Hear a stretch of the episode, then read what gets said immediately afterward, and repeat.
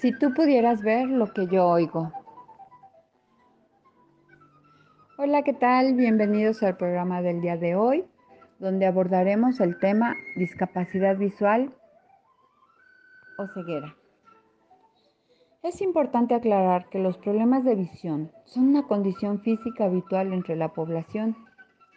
Hasta el año 2018, la Organización Mundial de la Salud tenía registrado 1.300 millones de personas con algún tipo de discapacidad visual y aproximadamente 36 millones con ceguera. Cifras muy mortificantes, ya que si tomamos en cuenta que el 80% de la información que recibimos del mundo exterior la obtenemos por medio de nuestro sentido de la vista,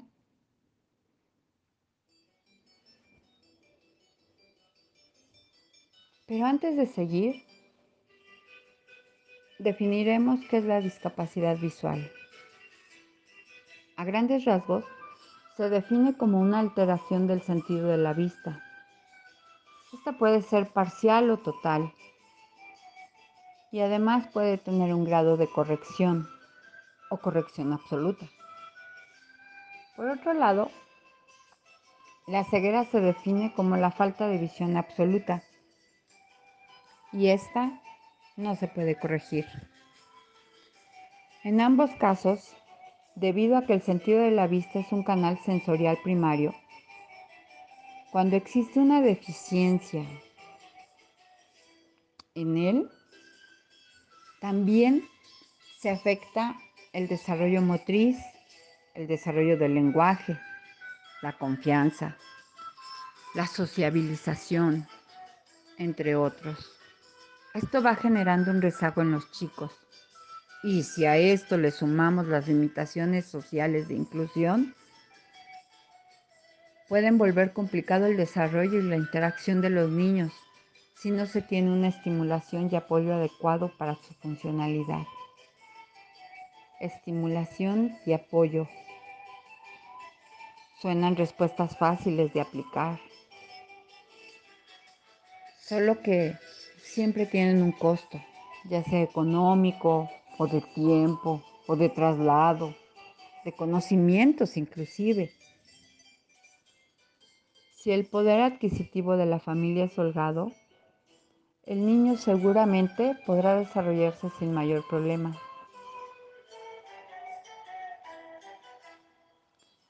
Pero ¿qué pasa cuando además de la deficiencia visual o ceguera pertenecemos a un gran grupo vulnerable económicamente. ¿Debemos dejar a estos pequeñitos seguir rezagándose?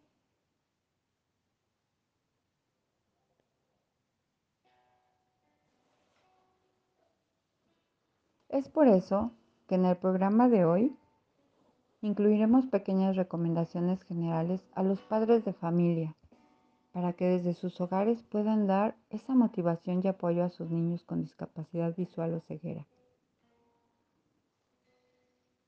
Ok, primero que nada, es importante que cuando un pequeño con discapacidad visual o ceguera llega a nuestra vida, debemos de aceptar sus limitaciones, mas no condenarlo a una vida de limitaciones.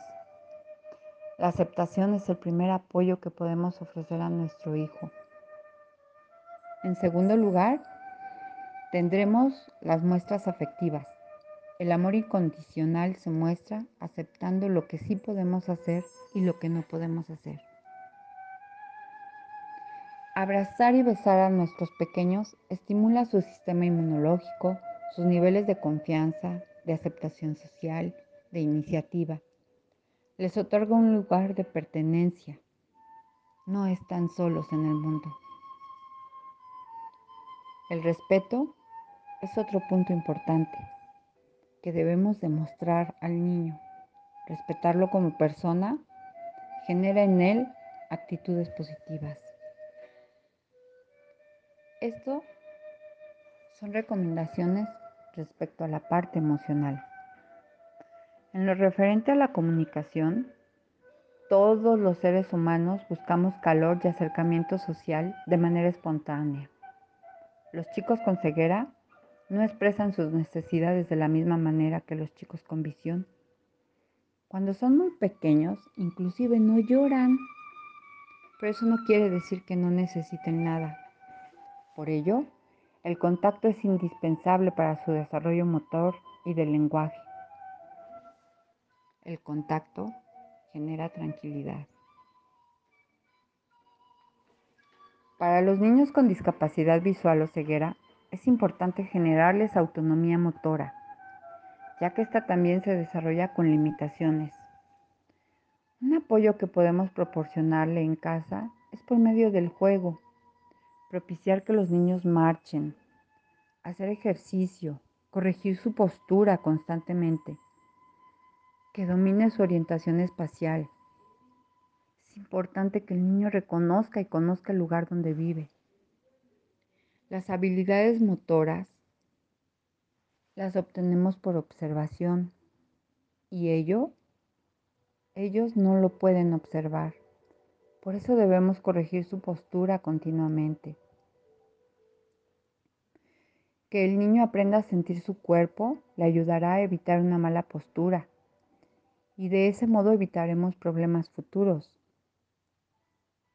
Otra forma de mostrar apoyo en el pequeño es fomentar la exploración de las distintas partes de su cuerpo.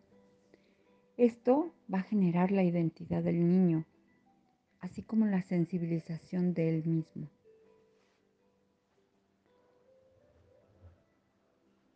En lo referente al lenguaje, este también se aprende por imitación. Es importante que el niño desarrolle el tacto como sus ojos. Y esto es un ejercicio sencillo, podría ser colocando sus manitas en nuestras mejillas para que él pueda sentir y expresar cuando expresamos nuestro cariño hacia él. Otra manera de estimularlo es fortaleciendo su actividad motriz. Dejar que explore el medio en el que, en el que se encuentra, que conozca su entorno. Inclusive podríamos ponerle pequeños obstáculos diferentes, sin impedirle nada por el miedo a las caídas. Recordemos que todos nos hemos caído alguna vez. Cuando hago estas sugerencias, no quiere decir que los dejemos totalmente solos. Debemos supervisarlos, pero sin interferir, a menos que el niño se encuentre en riesgo. Ayudarles a desarrollar actividades de la vida diaria, como coger su biberón, utilizar cubiertos, vestirse, es sumamente importante, ya que poco a poco el niño generará confianza en sí mismo y autonomía dentro de lo posible.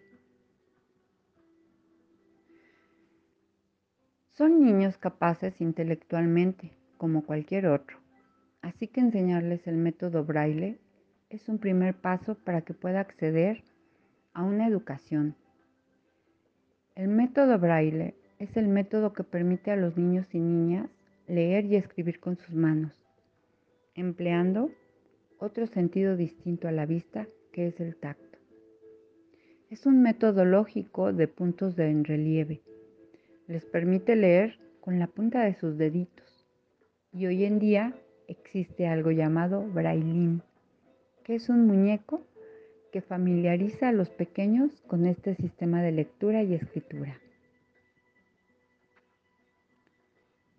Otro punto importante en los niños con deficiencia visual o ceguera es cómo van a nivelar la falta de visión.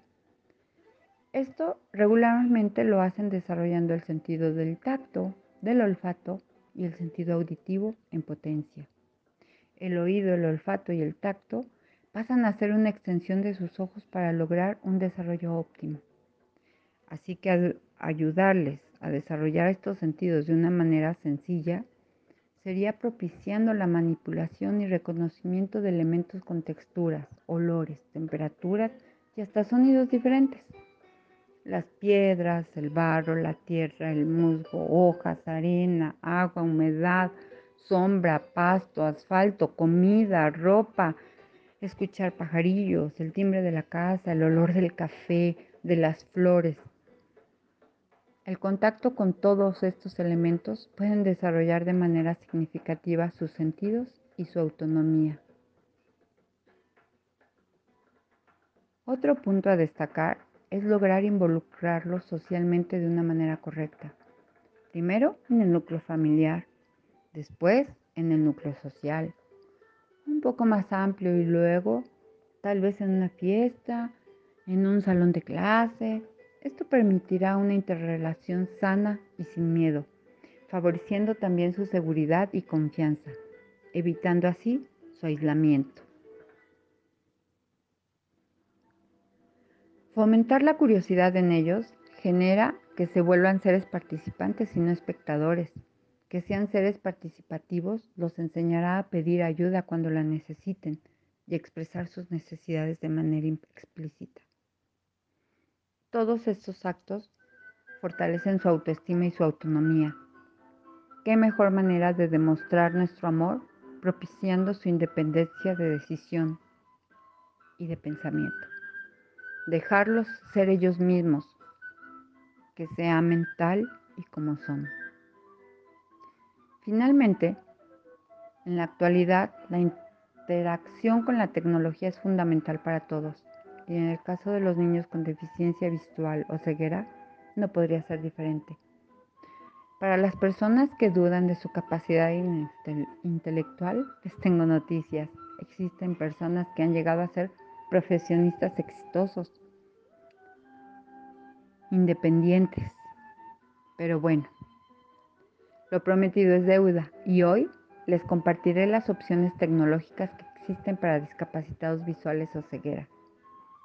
Existen juegos didácticos, sistema braille digital, aplicaciones para dispositivos móviles, audiolibros, audiodescripción de películas, editores científicos del lenguaje matemático y científico. Qué sorprendente, ¿verdad? Parecería que la tecnología es más inclusiva con los seres humanos que los seres humanos.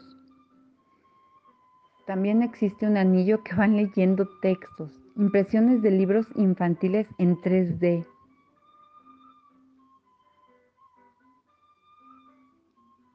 Espero que esta información haya sido útil pero antes de despedirme,